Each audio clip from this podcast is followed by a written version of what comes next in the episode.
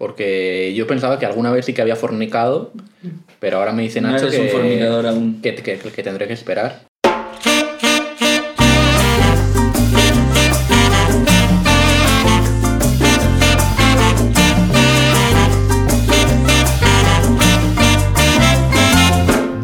Welcome to Etimónogo. ¿Cómo estáis, chavales? ¿Qué entradas esa? Me he pasado, ¿no? Te Es pas- un te has pasado de, programa de informal, ¿no? Es un poquito elevado. He querido ser cercano, pero igual... Eh, No. ¿cómo, cómo estás, nene? ¿Qué tal, qué tal el día? Bueno, Bueno, hoy vamos a hablar de sexo o como... De seso. ¿Tú conoces gente que dice seso? La- es la misma gente que dice pizza. Sí, es curioso porque nunca pronuncian la X excepto pizza, dicen pizza. yo soy fan de Pipsa, con P. O de Pesi, De Pesi. como Fernando Torres. A ver, que yo soy Ofonla, que yo Pesi. Bueno, hoy tenemos que hacer un gran esfuerzo por... Tengo que pediros una cosa, antes de nada. Por favor, vamos a intentar no caer en bromas de adolescentes de 14 años. Es muy fácil, a todos se nos ocurre, a todos nos hace gracia. Pero va- vamos a hacer un favor a nuestros oyentes y vamos a hacer un programa serio y entretenido. A mí, a mí, a mí me parece que, que lo que pides es imposible. Podemos intentar no mencionar la palabra polla en todo el podcast. O sea, ha, ha sido decir la palabra y Dani se empezaba a reír como un niño de 14 Es años. que es imposible. Yo creo que va a ser difícil este Nacho, episodio. ¿A ti también te pasaba cuando estabas viendo una peli con tus padres de pequeño y salía una, una escena de sexo? El momento más- de los momentos más incómodos Era de, mi- de mi niñez. Era muy incómodo. Yo, yo no sabía qué hacer. Yo, yo me, Sí. me, me removía, en- me removía en el en el sofá. Pero piénsalo, sigue siendo un poquito incómodo, o sea, con tus Sí, padres, un no sí, tanto, evidentemente, no pero tanto. un poquito. Pero, pero claro, hay, cuando son flojas, bueno, eso ya está normalizado. Pero hay veces que a lo mejor son un poco, son un poco más subidas de tono y sigue siendo muy incómodo. Sigue siendo muy incómodo. Bueno, vamos ya a lo que importa, o bueno, al menos vamos a empezar ya. Nacho, eh, te ha tocado empezar a ti, eh, otra vez más. ¿Cuál es tu palabra? Mi palabra es fornicar. Fornicar. Y voy a lanzar una pregunta a la audiencia, lo primero. ¿Qué creéis que significa fornicar? Ahora mismo mi audiencia sois vosotros, así que contestadme. ¿Qué es fornicar? Pues de lo que va el programa de hoy, ¿no? Vale. Pues del Sexo. el- Para vosotros claro. fornicar es sexo. Claro. Tiene un matiz. Tiene Tiene, un- matiz y es que fornicar es sexo fuera del matrimonio. No, no me lo estoy inventando yo, podéis buscar en la RAE. La definición de fornicar es sexo fuera del matrimonio. Académic- aca- o sea, que Acad- académicamente, Sí. sexo fuera del matrimonio. Adulterio. Adulterio. Muy bien, pero ¿por qué es esto? Pero Muy una bien. pregunta. ¿Sexo antes del matrimonio también es fornicar o tiene que ser paralelamente al matrimonio? No, es que adultera el matrimonio. O sea, poner los cuernos. Efectivamente. O sea, claro, y porque sexo con una mujer casada, uno estaría fornicando y el otro follando. Porque, o sea, aquí decir, puede ser Yo creo que eso Sí. es fornicar, ¿eh? fornicar los dos. O sea, te, te- empiezas- Sí, sí, sí. te conviertes en un fornicador en el momento en el que hay Si matrimonio. ponen los cuernos o estás Sí. follando con alguien que está dentro de un matrimonio. Fornicador. Fornicador. Fornicador. Fornicador. Bien. Muy bien. ¿Y por qué es esto? Bueno, fornicar viene de fornicari, que en latín significa también visitar un burdel o fornicar. Significa lo mismo. Pero fornicari viene de fornix. ¿Qué, qué significa fornix? Arco o bóveda. ¿Y, esto por qué es? ¿Qué tiene que ver un arco una bóveda con, con visitar un burdel? Bueno, antiguamente las prostitutas se refugiaban en arcos, en burdeles, en soportales y cosas así para, a lo mejor soportal no había, no había en aquella época, pero bueno, para eh, estar discretas, estar alejadas de, las miras de todos y poder ejercer su profesión discretamente. Entonces, eso fue evolucionando y eh, ir, como ir al arco, como tal, ir al arco, se fue transformando a ir al burdel, y entonces de ahí el fornix acabó llamándose al burdel. Entonces, fornicari, al final fue la formación del verbo y significaba ir al burdel. Entonces, esa es la etimología de fornicar. Había buena reverberancia en la bóveda, ¿no? Se oiría, Había, había eco. había eco. se oiría bien. En estéreo, atmosférico. en est- El canto de los pájaros, ¿no? Se oía. Bu- Buenos gorgoritos. Pues muy inesperado, ¿no? Que Tanto el significado como la etimología. Las dos, porque yo pensaba que alguna vez sí que había fornicado, pero ahora me dice No Nacho eres que, un fornicador aún. que, que- que tendré que esperar. Haciendo esta investigación, quiero hacer un apunte, sobre todo para los oyentes, información de primera categoría. Eh, hay una página web de etimologías enorme llamada Etimologías de Chile. Hay un gran oráculo que nos guía, que nos ilumina el camino, que es Elena con H. Y bien, esta Elena escribe muchísimos artículos sobre, sobre etimología y sobre raíces etimológicas de muchas palabras. Pues en esta, en esta página web pues, se pueden responder entre ellos, pueden publicar artículos como contraartículos. Entonces, en este, en este en concreto invito a los oyentes a, a leer la etimología de fornicar en la etimología de Chile, porque empiezan a meterse una de beef. meter, meter Y la este es expresión- como foro coches, pero en etimología. Sí, Semejante. cla- claro, o sea, es prácticamente un hilo de Twitter, pero, pero elevado. Además, Una conversación elevada. Estamos hablando de una persona que tiene una er- erudición, vamos, pocas veces vista, pero el que, a- concepto de erudición pero que al mismo tiempo es una marrullera, o sea, Sí, sí. mete una caña a la tía, no, no pasa ni una. Es que no, no Le gusta repartir, eh, Elena. le gusta repartir mucho. Bueno, y el siguiente que va a repartir aquí, es, si te parece bien, Santi, Pues os voy a hablar de la expresión echar un polvo. Vuélvete. Un polvete. Vuélvete casual. Sí. Y que se remonta al siglo XVIII y siglo XIX. Y es que en esa época era común el consumo de tabaco en polvo que se esnifaba por la nariz y se llamaba tabaco rapé. Y el problema es que, como os imaginaréis, causaba mucha irritación en la nariz y estornudaban. Así que Súper desagradable, ¿no? Es súper desagradable. ahí la Un poco grotesca incluso la imagen de ir a, a- a ausentarte, a tomarte una raya de tabaco. de gente decimonónica metiéndose rayas. De tabaco y luego hacer un estornudo probablemente negruzca en plan...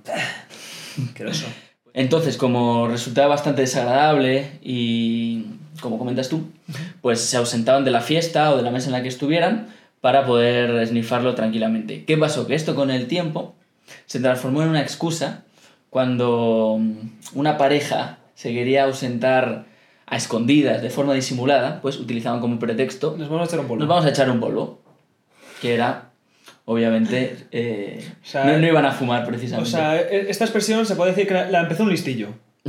La empezó un listillo y dice, vamos a echarnos, vamos a echarnos un piti. Ahora venimos. La, la verdad es que la- uno se da cuenta con el tiempo que la mitad de nuestro idioma eh, se lo inventó gente analfabeta o listilla. gente que decía mal la palabra y de repetirla mal la, terminaba cambiando, o gente graciosete, graciosa. Graciosete, sí. Una, una expresión que hacía gracia a la gente y, y caló. Y hablando de graciosete, yo creo que Dani nos tiene preparada una anécdota Graciosita. que pretende ser graciosita. Vamos a comprobarlo. Bueno, voy Dani a, nunca decepciona. voy a empezar con una lectura. La primera lectura que se hace en etimólogos. Si me queréis parar, sí, de hecho, Bajamos un poco las luces y dejamos que Dani... Si lo cons- bueno, es una lectura que va a tener forma. Yo lo he adaptado para que tenga forma de adivinanza y me vais a tener que adivinar a dónde pertenece este texto. Muy conocido. Lo habéis leído. Lo tendríais que haber leído todos. Si entre 100 mujeres va y alguno dice puta vieja, sin ningún empacho, ella vuelve la cabeza y responde con alegre cara. Si pasa por los perros, estos ladran, puta vieja. Si están cercas las aves, estas cantan, puta vieja.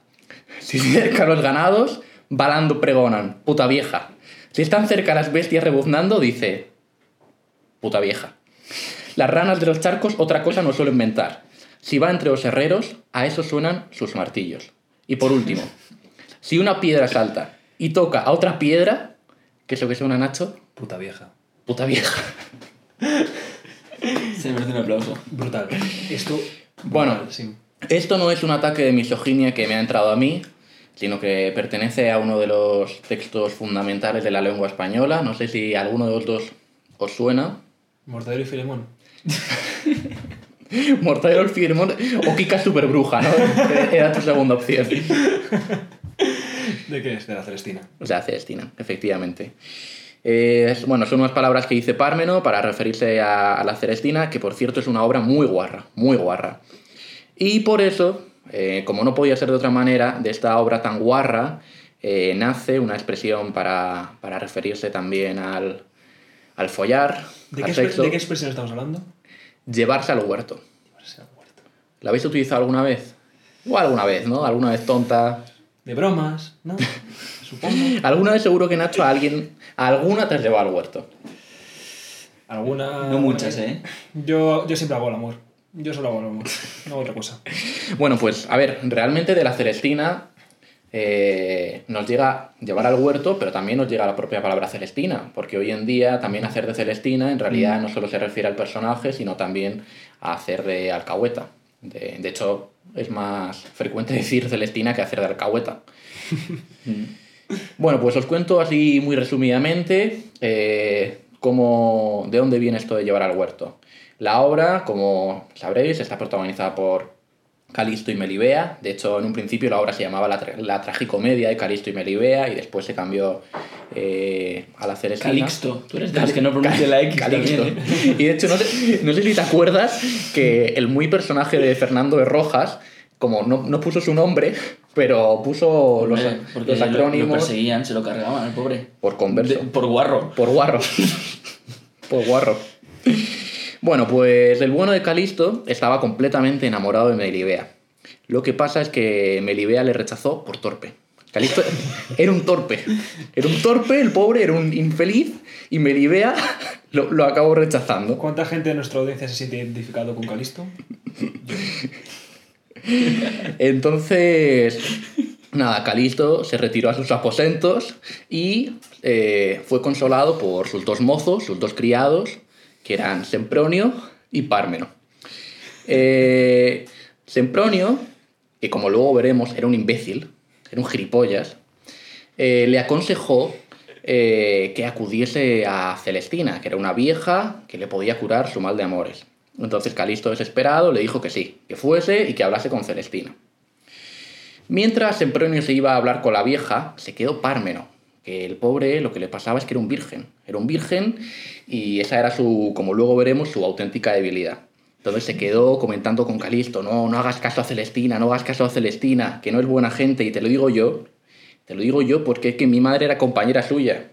Por eso lo sabía Pármeno, porque es que la madre Pármeno era compañera de Celestina, lo sabía bien él Colega de profesión. colega de profesión, de las de la bóveda. Eh, entonces, Sempronio habla con Celestina, que por cierto, en la casa de Celestina bebía Elicia, que era la supuesta novia de, de Sempronio. Lo que pasa es que como este era imbécil, no se enteraba de que no era su novia, sino que era una prostituta también, y acordaron, pues básicamente, estafar a Calisto. Entonces, nada, lo único que tenía que hacer Celestina para llevar a cabo su plan era quitarse de medio a Pármeno y se aprovechó, se aprovechó directamente de su debilidad, de que era un pobre virgen que tenía una ansiedad terrible por echar un polvete.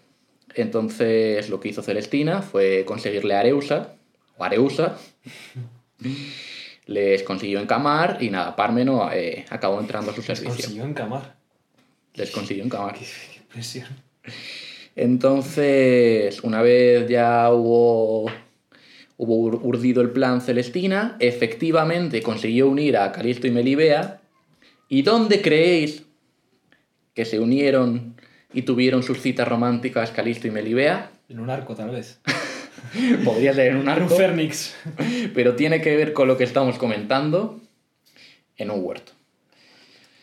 En un huerto es donde se reunían Calisto y Melibea y por eso parece ser que ha pasado a la historia esa expresión como llevarse al huerto a alguien, como, bueno, con connotaciones sexuales por esta referencia a la obra. En realidad podría sonar un poco extraño que, que se haya, eh, que haya llegado una expresión proveniente de la Celestina, pero hay que pensar que la Celestina en su momento fue una obra bastante popular y, y sí que es verosímil que, que llegase una expresión. Cultura pop del momento. Cultura pop del momento, auténtica cultura pop. Yo, la verdad, no sé tú, Santi, yo no tengo ni un pero que ponerle a esta explicación, la verdad. Dani ha hecho una explicación digna de un profesor de, de secundaria.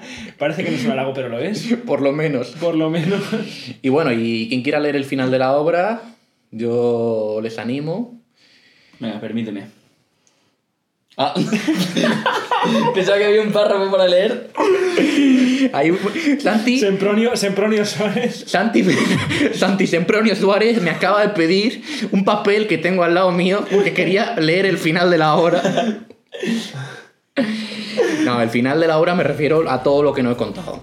Ah, qué mal. Que se lea en el libro. Me voy a quedar con las ganas. Que se lea en el libro. Bueno, pues con este ridículo por mi parte, Maravilloso. No, no, podía creo pensar, que no podía pensar un final mejor. podemos dar por concluido el episodio de hoy.